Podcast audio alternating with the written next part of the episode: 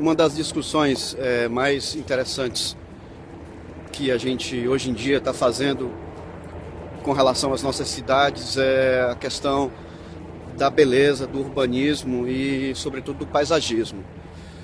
E nós temos uma cultura é, ainda um pouco atrasada com relação às árvores que a gente escolhe para plantar é, nas nossas cidades.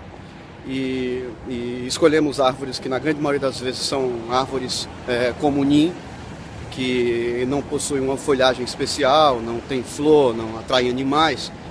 E, e também é, em muitas praças e, e, e, e áreas é, que já possuem essas árvores, nós temos a cultura de fazer a poda. Então o cara, quando a árvore começa a crescer ou antes do, das chuvas chegarem, o cara sobe e, e, e, corta a árvore é, é, de uma forma que ela, ela não consegue crescer naturalmente, ela fica anã, digamos assim.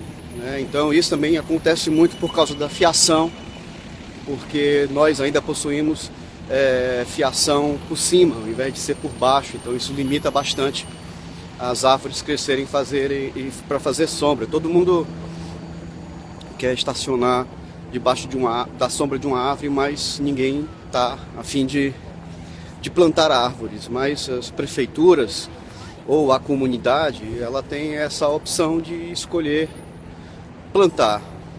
Você consegue reduzir ah, o calor da cidade, que na, no urbanismo se chama ilhas de calor, e você consegue trazer beleza. Aqui, no caso, é, nessa avenida que a gente está andando, as árvores foram plantadas dos dois lados e faz com que nessa época do ano que nós temos o outono, cria esse corredor amarelo, né? as, as folhas estão caindo, a, as plantas se preparam para, para o inverno, né? vai chegar a neve e além de produzir sombra, você ainda tem essa, essa beleza e essa paisagem que é, é que faz é, é, de uma caminhada como essa ficar muito especial. Então observa-se que as árvores não estão podadas, elas crescem.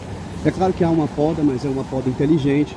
É, Existem regras que, que também aí existem, né? mas que aqui elas são seguidas e as empresas que as, as, as empresas que fazem essa poda são empresas que já são é, contratadas é, pela prefeitura e, portanto, elas seguem, elas seguem esse procedimento correto de cortar a planta sem prejudicar.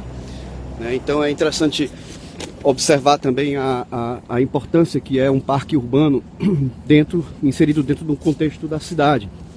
Né? Essa aqui é uma das avenidas, né? os prédios são valorizados e após esse muro aqui nós temos o Central Park né, que é um local fantástico em todas as épocas do ano.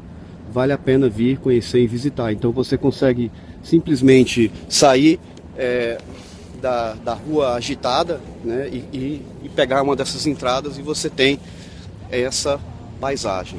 Né? Então vale a pena a gente refletir sobre isso e pedir das pessoas que, que nós escolhemos é, como nossos governantes para que nossas cidades também tenham projetos de arborização inteligentes, né, que faz com que a cidade fique mais bonita e a gente possua, a gente ganhe com isso uma qualidade melhor uh, de, de vida.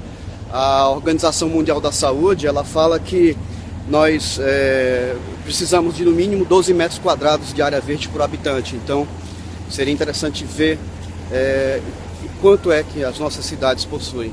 Né? E, e cidades que já cidades que já possuem é, áreas verdes próximas, áreas verdes naturais, seria interessante manter essas árvores, é, essas áreas, né, e, se possível, desenvolver atividades de integração dessas áreas verdes com a área urbana, para que a população possa entender isso como uma, um diferencial a mais e, e, e com isso obter mais é, é, qualidade de vida e, portanto, mais saúde.